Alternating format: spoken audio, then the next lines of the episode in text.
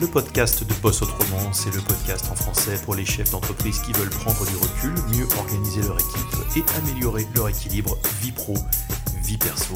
Retrouve tous nos articles et podcasts et vidéos sur nicolanolf.com. Nicolas, N-O-L-F.com. Début juillet 2019, j'intervenais en tant que parrain à la soirée de clôture du programme d'accélération Upgrade de la serre numérique de Valenciennes sur le sujet du concept du hérisson. Je te propose de retrouver tout de suite la bande son de cette allocution. Petite analogie euh, qui est une, parabole qu'on doit euh, aux, Grecs emplis de sagesse, euh, qui, compare deux animaux. Le premier étant euh, le renard. Le renard, sa caractéristique, c'est euh, d'être extrêmement euh, rusé. On dit d'ailleurs rusé comme un renard, pour le coup. Et le renard, il a une, approche de sa vie quotidienne, notamment pour s'alimenter, qui est du coup à la hauteur de, sa ruse et de sa capacité à inventer, réinventer et à imaginer des façons d'attraper ses proies.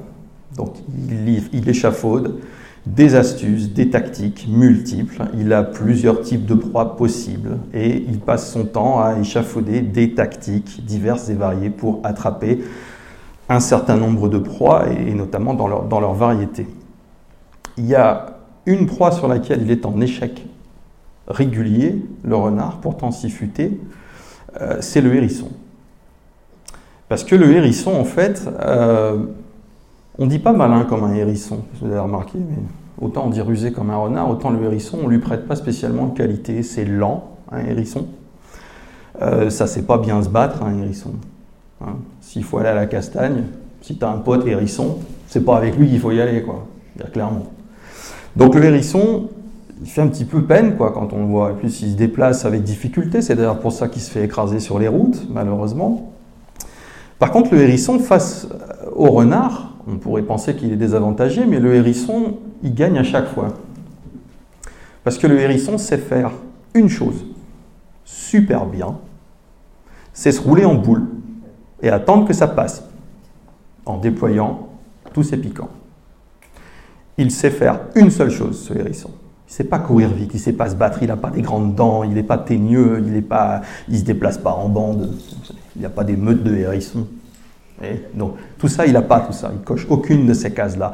Mais par contre, il coche toujours la même case. C'est quand le renard arrive, peu importe que le renard arrive par la route, par le pré, par derrière la forêt, par la colline, par où vous voulez, il se fout en boule, il sort les piquants et il attend que ça passe. Et ça marche à chaque fois.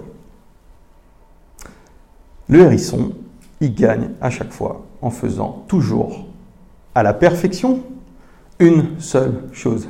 Mais il l'exécute parfaitement. Cette seule chose. Je vais faire le lien avec euh, ce qui doit, je pense, guider la réflexion en permanence à la fois des porteurs de projets, des créateurs d'entreprises, mais aussi de tous les chefs d'entreprise à mesure qu'ils avancent et au fil des années, et même 5 ans, 10 ans, 15 ans, 20 ans plus loin dans l'aventure.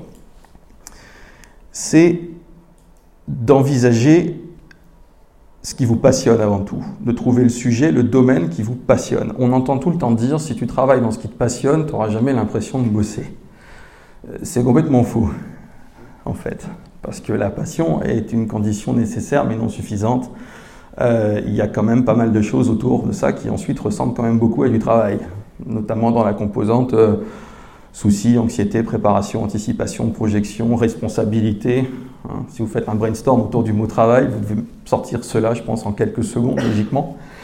Mais c'est un point de départ très important quand même, d'adorer ce qu'on fait, et notamment de ne pas être seul à adorer ce qu'on fait, de savoir s'entourer de gens qui vont partager cette passion, à qui on va pouvoir communiquer cette passion, avec qui on va pouvoir avancer dans cette passion, et fédérer encore et toujours plus de collaborateurs autour de cette passion. Donc évidemment, la première des conditions pour faire tous les jours à la perfection cette chose, comme le fait le hérisson, c'est de faire quelque chose qui nous passionne. C'est la première chose. la deuxième chose, c'est qu'il faut que ce soit rentable. Moi, je partage totalement le point de vue de, Martin, euh, qui disait, moi j'aime bien les modèles qui peuvent quand même assez vite gagner leur croûte. Quoi. et que ça peut générer du cash et qu'on ne vit pas de levée de fonds en levée de fonds en levée de fonds avec un business model qui en permanence perd tant et plus. Et quand on voit circuler effectivement certaines infos, certains montants, euh, il y a une décorrélation complète, semble-t-il, entre ce que le business génère et, et, les sommes ahurissantes qui sont, mises dessus. Donc, personnellement, j'ai aussi une mentalité d'épicier à la base. Et un épicier, à l'ancienne, bah, il achète euh, sa petite boîte 50 centimes et puis euh, il, la revend, euh, il la revend un franc à l'époque. Maintenant, il la vend un petit peu plus cher. Fait comme tout le monde, il a revu ses prix à la hausse. Mais l'idée, c'est qu'il dégage, il dégage un profit sur ça.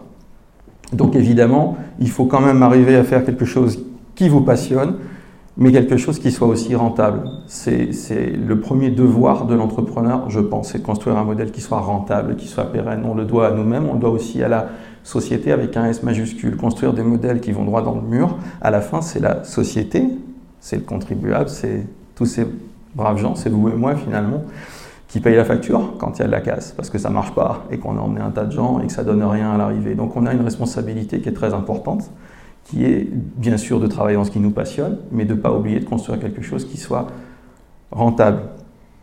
C'est la deuxième condition. La troisième, c'est d'arriver à se retrouver dans une position dans laquelle on est inégalable. Ce concept du hérisson, je vous en parle aujourd'hui, il a été vulgarisé par un, enseignant-chercheur et entrepreneur et serial auteur, etc., américain qui s'appelle Jim Collins, qui est un, qui est un qui est prof à, Stanford, euh, mais qui a fait énormément de choses et qui a écrit un bouquin qui s'appelle De la performance à l'excellence, euh, qui a circulé un peu partout dans le monde et qui reprend euh, de façon très détaillée cette histoire de concept du hérisson. Et ce que dit Collins, c'est qu'il faut arriver à trouver quelque chose dans lequel vous puissiez être le meilleur parmi les meilleurs du monde. Et quand il a sorti ce concept, il y a déjà maintenant 17 ou 18 ans, euh, Collins a été mal, euh, mal compris souvent, parce qu'il y a beaucoup de petits entrepreneurs qui se sont dit mais comment je vais faire pour être le meilleur du monde? Avec le nombre de boîtes qu'il y a dans le monde et la concurrence qu'il y a dans le monde, bah, c'est mort. Donc on baisse les bras face à ce concept de Collins si on le prend au premier degré.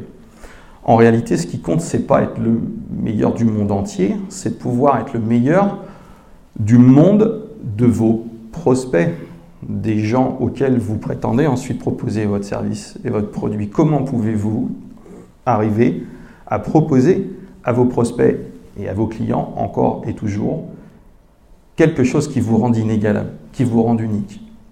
Et la concurrence, enfin, la notion de monde n'est pas obligée de se prendre au pied de la lettre. C'est simplement dans le type de personne que vous souhaitez servir, cette communauté de prospects, de clients, etc. Comment pouvez-vous devenir leur interlocuteur préféré, leur service préféré, leur produit préféré? Et finalement, le hérisson, il est quelque part là, caché dans ce petit triangle vert, qui est à la croisée de tout ça. Parce que c'est vraiment à la croisée de tout ça que se situe l'aventure entrepreneuriale qui fonctionne.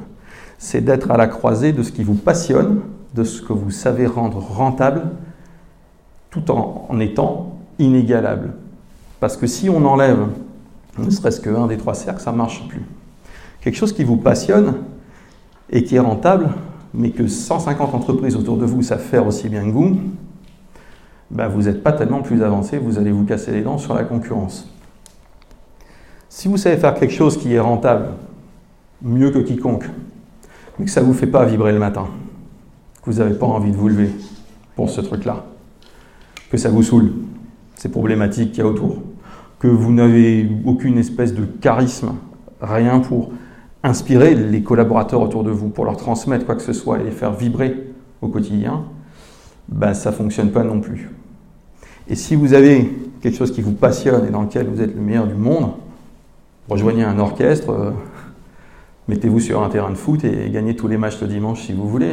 Mais à ce moment-là, si on s'en fout d'être rentable, pour le coup, si vous avez besoin d'en vivre. Donc la croisée des deux cercles passionnants et inégalables, je serais tenté de vous conseiller de garder ça pour vos loisirs, pour le coup. Si vous voulez en faire un business, penchez-vous sur le cercle de la rentabilité.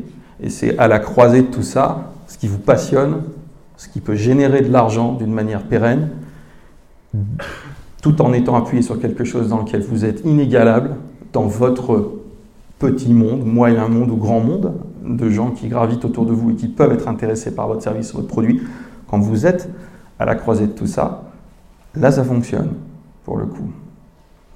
Et c'est, à mon sens, euh, une, matrice euh, qui devrait être montrée davantage aux porteurs de projets, hein, qui sont animés par une passion, mais qui ne se posent pas forcément beaucoup la question de la renta ou qui savent faire, ils ont repéré un truc qui pourrait faire vachement bien, mais c'est pas ça au fond d'eux qu'ils ont envie de faire. Euh, cette matrice, elle est utile pour des porteurs de projets, mais je pense que c'est aussi un excellent exercice, une excellente réflexion sur laquelle se pencher et se repencher régulièrement à mesure qu'on entreprend. Sommes-nous toujours bien en train d'exécuter cette unique chose qu'on peut exécuter comme personne? Ne peut l'exécuter, tout en étant rentable et en étant dans quelque chose qui nous, qui nous passionne. Voilà, comme d'habitude, rappelle-toi que si c'était facile, eh ben, tout le monde le ferait. Ce qui me ferait super plaisir si ce podcast t'a intéressé, c'est que tu viennes me laisser un commentaire sur mon site www.nicolanolf.com slash podcast. A plus, ciao